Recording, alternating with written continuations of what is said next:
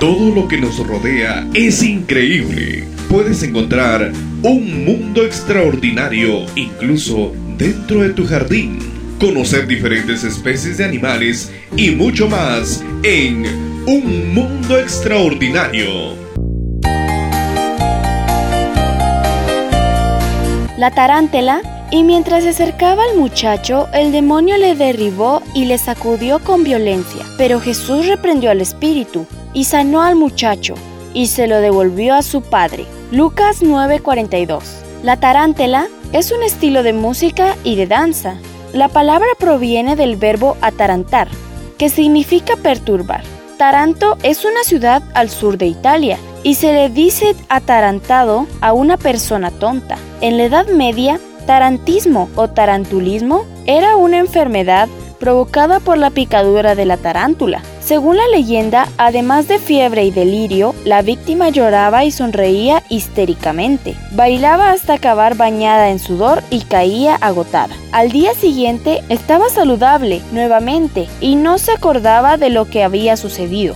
Dicen también que los colores azul y negro aterrorizan a los pacientes y los verdes y amarillos los calman. Aún peor que esto, se decía que si una persona se quedaba mirando a uno de estos pacientes, también contraía la enfermedad. En el siglo XIX, los brotes de tarantismo contagiaban a centenas de personas, ancianos y niños ricos y mendigos. Los ataques colectivos desaparecían repentinamente, pero volvían. La cura se lograba al escuchar el sonido de música violenta y ritmada, en compases de 6 por 8. Los instrumentos eran el violín y el tamborín. Así surgió la tarantela, ritmo de los habitantes del sur de Italia. La epidemia alcanzaba periódicamente a España, Córcega y Francia, hasta igualmente los ingleses y alemanes, que no conocían la tarántula, adoptaron la moda. Se dice que aldeas y ciudades enteras saltaban y gritaban al son de la música.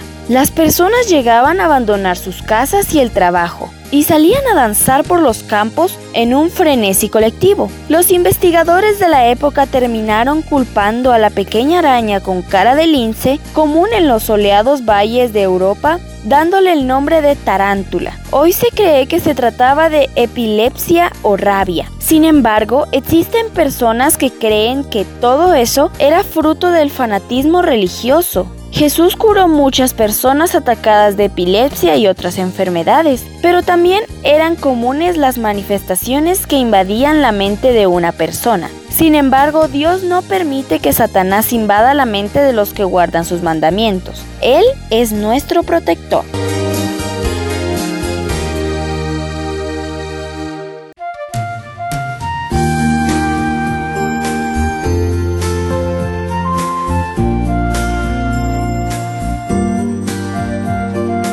No te pierdas nuestro próximo tema en Un Mundo Extraordinario.